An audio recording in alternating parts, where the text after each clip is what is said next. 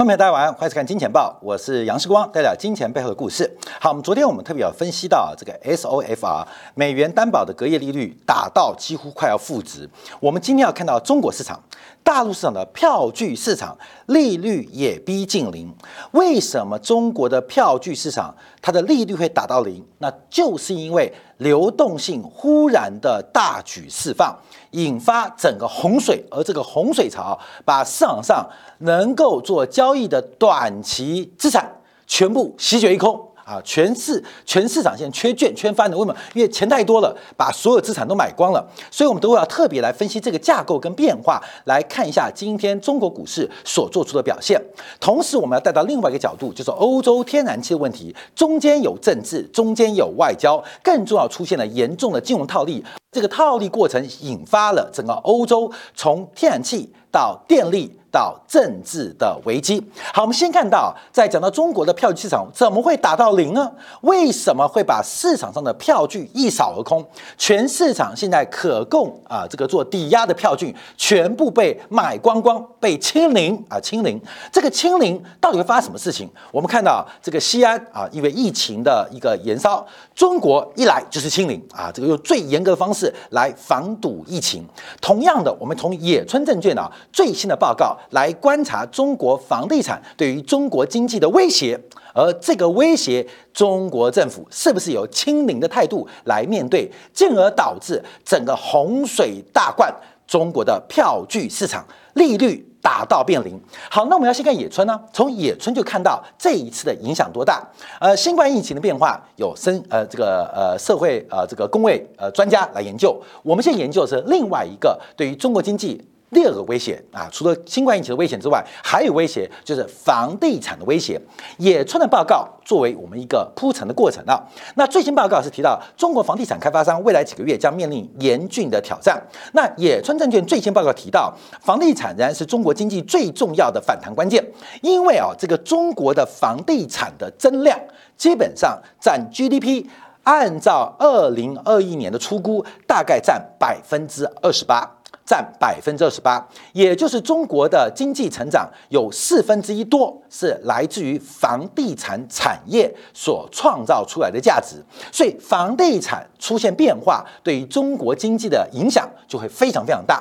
好，我们看这报告提到什么？第一个讲到呃未来啊，未来这一个月可能出现的一些变化，他第一个提到的。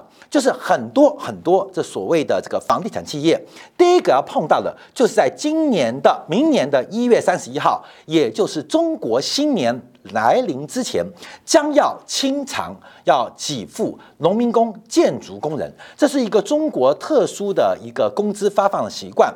大量的农民工进到城里面，那呃进行体力跟劳动的服务，那共吃共住。供生活费，在年底返乡之际，一次把一年的工资未发放的，一次把奖金在年终之前、过年之前发放给农民工。那这个金额会多少呢？预估将会有一点一兆人民币，也就是在债务债权问题之前，明年过年之前，剩下将近一个月时间，将有一点一兆来自于农民工。索取工资的压力，对于房地产企业当中能不能付出这一点一兆，非常非常重要，因为稍有不慎，可能引发更大的变化。那第二个，他观察是地方政府一直在收紧所谓的托管银行的预售资金。就是呃预售屋嘛，所以钱会先交给房地产商，而房地产商要进入到托管银行的信托账户当中，而这个信托账户的使用，目前地方政府不断的在收紧它的可用空间。好，第三个是明年第一季跟第二季，中国的房产企业到期的美元债将会是今年第四季的两倍之多，两倍之多，所以我们就要从这个几个方向来做解读啊，才能看到。货币政策才能看到目前货币市场所出现的一个变化，而这个货币市场出现的变化会对于中国其他资产产生什么样的推力啊？这是我们特别做观察的。所以有时候市场上呃不怕利空啊，怕利多不涨，做多的嘛，不怕利空，怕利多不涨。那做空的呢？做空的不怕利多，怕利空不跌。所以这是一个很重要的环节，我们要先把这个氛围啊跟系统逻辑看清楚。好，第二看到，呃，野村证券也观察到。在十二月十五号宣布降准之后啊，这个降了存款准备金率百分之零点五，所以中国银行业的存款准备金的加权比例大概降到百分之八点四。除了在十二月十五号降准之外，又在十二月二十一号啊，十二月这个二十十号又进行了降息，就是我们那时候特别来跟大家提醒的，就关有关于 LPR 这个贷款市场报价利率调降了零点零五个百分点，又降准又降息。又降准又降息，这代表后面的流动性压力跟可能产生的一些信用风险，人行率先用预防针的方式来进行市场上的挹注啊，市场上的挹注。所以我们看到为什么在上个礼拜到这个礼拜一下降准，一下降息，而且货币紧信用变宽信用转向来的如此之快，降准是来自于上游。就是商业银行的资金发动，而降息是来自于市场上对于资金贷款成本的降低，所以既降准又降息，这两个举动来的非比寻常，那会对于市场。看到什么问题，要解决什么问题，会引发出什么样的机会，是我们特别做观察啊。所以野村认为啊，整体经济，尤其是房地产最糟糕时期还没有来临，还没有来临啊。所以为什么这样说？因为按照中国的房地产占 GDP 的比重，呃，在过去这几天呢，中国公布了二零二零年的 GDP 的终值啊，直接房地产直接占 GDP 多少？百分之七，百分之七。那这直接的，那包括间接的呢？间接的呢？呃，包括房重啊，包括了其他的一些商品需求啊，出估啊，大概占百分之二十八。也就是中国的经济当中有百分之二十八跟 GDP 有关，当然这个数据高不高？我跟你讲，这是二零二零年了。二零一六年的时候，这个数据啊，大概是百分之三十五，是百分之三十五，也就是房地产占中国 GDP 的比重，从原来的三分之一降到了四分之一。可是虽然从三分之一降到四分之一，四分之一还是很大。所以房地产现在房企出现了周转跟流动性问题，这会引发什么样的观察？是我们要特别做关注的。所以野村证券做这个报告，就值得我们特别来做一些推敲。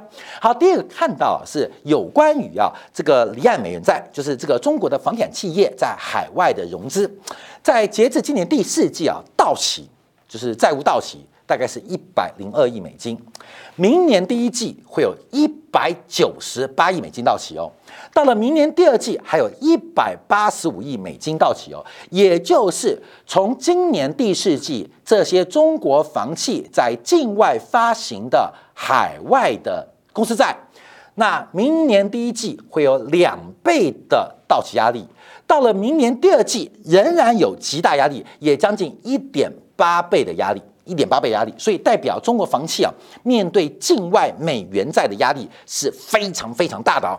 那只有境外吗？那我们看一下境内，那境内有多少呢？境内有多少呢？好，我们提供的数字让大家了解到，境内啊，明年啊，今年第四季，今年第四季，境内的境内，这不是美元，这是人民币啊，这是人民币，境内的。境内的人民负债有一千两百六十亿到期啊，这个数据我们把它涂掉哈，涂掉涂掉，我们的这个字做错了啊，我们团队就有这个饮料可以喝了。好看，那明年第一季有八百四十亿人民币到期，明年第二季啊，就涂掉涂掉涂掉，会有九百一十亿到期，也就是境内的房企、房地产企业的人民币债务也有大量的到期。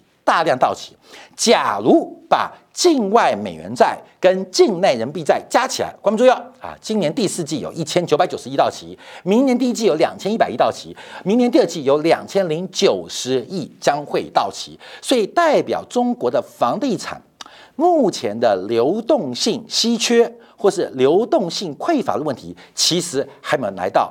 最严重的时刻，预估明年第一季、第二季将会是在财务报表当中最大的压力。那另外又碰到了农历年节的相关的一些应付账款的支付，所以从这个角度观察啊，这个中国房地产的问题蛮严重的，蛮严重的。就我们刚刚提到，因为房地产企业基本上是所有经济体的火车头产业，房地产是一个火车头产业，因为对实体经济，不管是对原物料。的需求，对于劳动就业机会的创造都是非常非常巨大的。也是因为这样，所以房地产常常绑架了经济体。那房地产更透过绑架经济体，绑架了政客，绑架了政治制度。所以，如何解决这个分配不均、所得分配不均问题或财富分配不均问题，主要的问题就来自于房地产这个行业，包括了价格，包括了泡沫。包括了价格，包括泡沫。昨天世光的新闻也提到了，本期的《伦敦金融时报》特别针对中国对于房地产主动的泡沫戳破跟预防措施给出非常正面的评价。可是不管如何，中国的房地产。这个泡沫要戳破，行实现共同富裕，它的过程、它的背景将会非常非常的艰辛，跟非常非常的难过。能不能控制在个别企业，还是把这个影响控制在整个个别产业，不至于成为整个系统性风险，成为一个非常高难度的问题？所以这时候怎么办？既然缺钱，那人行就开始发钱。人行既然缺钱，人行就开始放钱。所以，我们刚提到，除了十二月十五号啊这个降准零点五个百分点之外，十二月十七号降了 LPR 货币市场的贷款利率降了零点零五个百分点。现在出现什么变化？就从昨天开始，在大陆的票据市场，关票不是债券哦，票据指的东西就是短的嘛，一年期以内的。中国的票据市场利率几乎都打到了零，仅仅只有百分之零点零零一。为什么这样？因为钱来的太多跟太快了，整个市场出现了票灾。你知道什么叫票灾吗？就是不管不管有多少票，不少多少票，所有的机构都疯狂的买进，因为整个市场非常欠缺短期资产，大量的钱出来之后，后面有大量钱出来之后，虽然这个呃 LPR 降低，我还是要付钱呢，资金是有成本的。资金是有成本、有会计成本的，资金也有机会成本的。那那么多钱出来的时候怎么办？短期就找票据市场，找这个票据市场，关没有？就票据市场来进行一个暂时的停放。但因为钱来太快了，使得整个票据的价格狂飙，利率达到零。你知道吗？就像是这个长江上游下大雨，下大雨。那这个上峡大坝一时无法负荷，这个水都已经漫出来了。漫出来的结果就是票据市场利率几乎打到零，整个市场在今年年底现在非常恐慌。只要有票都收，只要有票都收，当然有一定的担保条件了。只要有相关的担保条件都收，而且现在还在延长哦。从原来短期一个月的，现在两个月的，到三个月的，现在连四个月的。整个中国的票据市场从这一曲线整个被下压，压到扁掉，哈，扁掉。为什么？因为放钱放的实在太恐怖了，实在太惊人了。那这个流动性环境，因为房地产的关系，放出来之后会发生什么事情？好，后面我们要看一下今天沪深指数的变化。这个大陆股市啊，怎么投资啊？当然有 ETF 可以做观察啊。那我们在这个免费义务跟大家做呃服务的过程当中啊，我们就会提醒大家做些留意啊。其实，在上礼拜我们节目有提到，因为中国的上游产业真正具有竞争力的公司或企业，大概都在美国的制裁名单当中，你懂吗？就是美国的制裁名单也代表中国具有强大。国际竞争力的企业啊，就是你被美国制裁是种荣耀哦，代表你被美国商务部看得起。哎呦，这个非制裁不可，因为它太重要、太强了。那妙了，代表好企业、上游的好企业，不管从设备，不管从晶片，只要你是一个好企业，大概都有被制裁的压力啊。那怎么办呢？好企业被制裁，那投资风险就变大了。好，那往下游找呢？那下游的企业现在在打反垄断。啊，那就是下游的企业不是反垄断，就是体制改革啊，不管是补教啊、媒体啊，还是消费，不是体制改革就是反垄断。所以上游有美国的制裁，这个是代表系统风险啊，对个别公司产生个别风险。那下游的也有系统风险，也有个别风险，那怎么办？钱现在已经漫出来，漫成这个样子了，钱要找出路啊，钱要找出路啊。那钱会去房地产吗？当然不可能。那钱去哪里？去票据。那除了票据市场，能去哪里？所以我们看最近啊，我们在上礼拜还有过去这一年，我们一直提醒大家注意到，就是有关于这个中游的板块，有些板块既不会被美国制裁，也不可能被反垄断。甚至还在加强垄断地位。最近我们看大陆很多国企在合并，不仅不是垄断，因为国企嘛，啊，还在加强垄断地位，从特高压到电力设备装备。到电力运输，它不仅反垄断，而且加强垄断。那垄断代表垄断代表有垄断利益，垄断利益一个是会计利益，一个是这个呃内部的一个效益啊。这个我们在做分析啊，所以我们就提醒大家，上游没办法，下游没办法，那就往中游找嘛，往中游找。所以今天我们看到大陆股市啊最强的板块，今天再度创新高，就是所谓的电力板块。电力板块，那除了轻电呐、水电呐、风电呐在大涨之外，关面我们要看一个产业不断的喷出跟创新高啊。第一个是核电的板块，以中国第三大的核电呢，华能啊，中国华能啊，它的股价在今天涨停，而且创下波段新高。这种大牛股啊，到目前为止已经涨了快三倍啊，从去年到从今年为止涨了快三倍。这种电力发电股。能够在一年涨三倍，这是一个非常非常巨大的一个变化跟发展。那另外我们看到啊，包括这个电力设备股啊，我们提到在中国核电今年也是涨多，中国核电在今年已经涨了快接近八十八成啊，快一倍了。另外我们看到就是有关于我们讲到了电器装备，不管是国电南端，还是我们提到了像这个东方电器，然后还有包括我们提到的像平高。基本上的股价在今天都不是创新高，就是即将接近新高。所以从宏观经济分析啊，为什么有用？因为我们长期观察这些机会，会给观众时间会让财富不断的长大。假如过去一年有看我们金钱报节目当中，你会提到我们在这些板块当中有做出个一些观察，从宏观、从顶层的逻辑会看到非常多的机会。我们以这一档股票平高电器为例啊，光美，你知道这波突破点是什么机会吗？这波的转强点，摩根斯丹利啊，把它的这个呃目标价，它本来七块钱，调降到五块钱。摩根斯坦利一调完之后，股价就喷出了，现在涨到今天已经十块钱了，很妙，很妙。为什么？为什么？除了我们刚刚提到了，因为现在钱多到没有地方可以投资，大类资产，你看茶、比特币啊，加密货币，然后酒搞不下去了嘛，然后房没地方去，那只能进股市啊。股市上游在抢被制裁，下游在体制改革。只有往中游走，所以我们抓地机会啊，等着它长大。所以我们之前啊，在这个经典部分有跟大家分享啊，就是端对端啊，包括了这个过去传统的发电方式，还有集中式电网，还有分散式电网。关键要找到这个中间，你要了解目前中国的电力变化，尤其发电跟消费电存在巨大的地理成本。那这个中间的一个利润就会无穷的扩大。好，我们今天特别观察，所以我们看到今天啊，中国票据市场它传达出意义就是大放水，而这个水会带来什么东西？现在先看到是把票券啊全部席卷一空，那会不会进一步影响到债券市场？那除了债券市场之外，会不会影响到其他大的资产？值得大家特别做观察。好，那今天我们看到同样是这个问题。今天我们要带到另外一个发想，就是英国因为现在天然气缺气的压力，所以英国企业全面在求救，甚至认为叫做国家危机。从缺电缺风的影响，使得目前英国缺电的风暴正在扩大。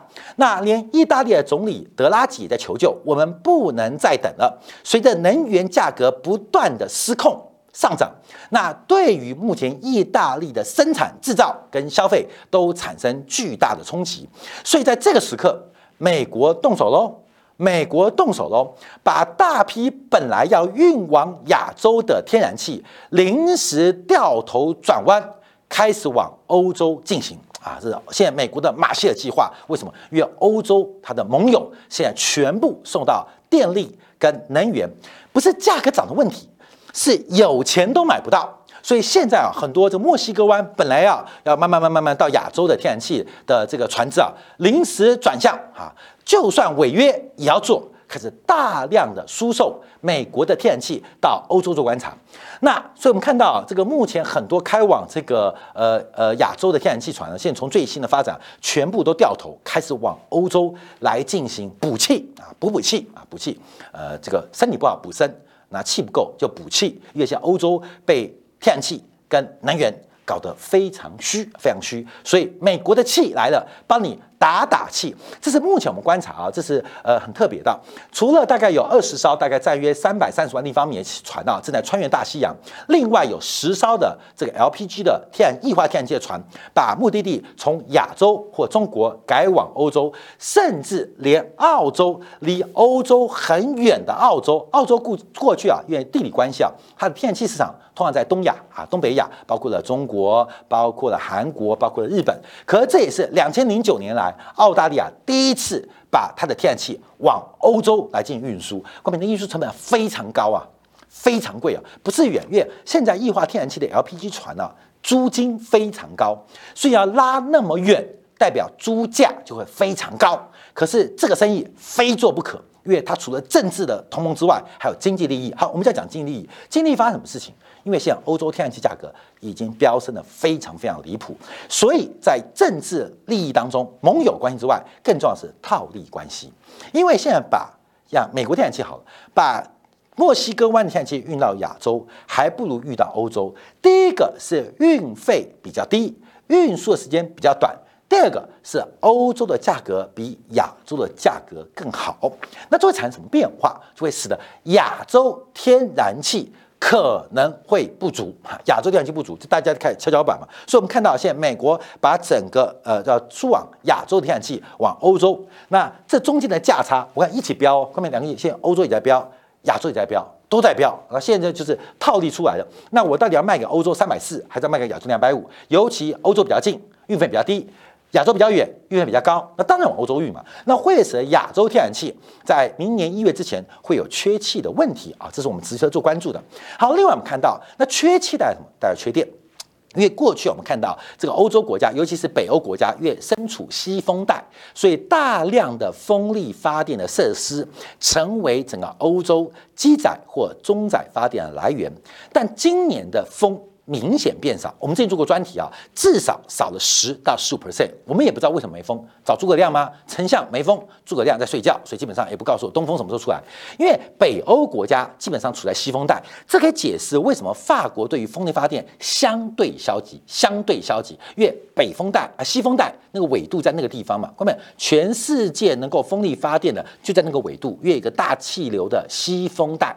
那这个西风带又跟北极这个呃。呃呃，这个呃温度的崩溃有高度有关。各位，其实有节地球科学常识很重要。这个西风带变弱，那让北方的冷空气就没有屏障，不断的往南移动。这地球科学啊啊，往南移动。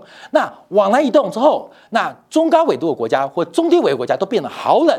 他们就需要更多的取暖跟能源，可是取暖能源又依赖的是风力发电。风力发电它主要在西风带，西风不吹，所以风力发电的风变少了，西风带变弱了，北极震荡的冷空气又往南吹，往南吹之后又需要用能源、用电力来取暖，那用电用取暖又需要风力发电，看到没有？你知道鬼打墙。啊，鬼打墙。所以根本很妙啊！风力发电啊，为什么要没有风啊？没有风不是说没有风就算喽。各位，没有西风带的屏屏障，北极的震荡，冷空气南下。你看没有？你懂是吧？这种事情太好玩了啊！没有西风带，西风带转弱，北极震，北极动荡的这个冷空气就没有屏障，一路南下哈，一路南下，那就更妙。所以这问题啊，它是一个呃几何指指数的成长。所以我们看到今年的欧洲啊，这个。问题很严重，尤其是法国又出现了罢工潮啊，所以连核电厂都要关闭，所以连法国都缺电，那没有风力发电，那大家就向法国要核电，那法国核电自己罢工，供应自己还是供应其他欧盟国家？我们看到这扯到政治问题，因为选举哈，因为选举，因为法国明年要选举，关没有？选举之前缺电会发生什么样变化？那执政党不就完蛋了吗？所以法国要做个选择，我把点捂着。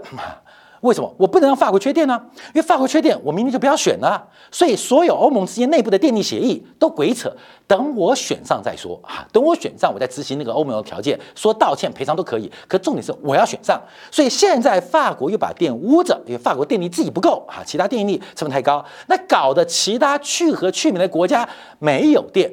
第一个，风力发电没有，煤电、核电关掉了，那传统向法国来调电，那法国本身电力问题，加上马克龙拼连任，好，后面整个欧洲现在的电力问题已经变成从民生危机变经济危机到政治危机。在第四波工业革命来临之前，每一次的工业革命都是能源革命，所以不管从中国看到了。欧洲看到美国，这是一场能源革命的变化，中间有很多变数，有天气变数，有气候变数，有政治因素干扰，也有流动性的刺激，加法或减法，观众朋友要特别值得关注跟留意。好，感谢大家今天收看，我们稍后在经典部分啊，要继续放大。中国的信贷脉冲跟美国的信贷脉冲，因为从这个信贷脉冲感觉像一个推背图一样，随着昨天晚上市场上的反弹，最重要的是农产品价格竟然突破了短期新高，这代表什么意思？秀一下，我们在经典部分为大家做进一步的解读。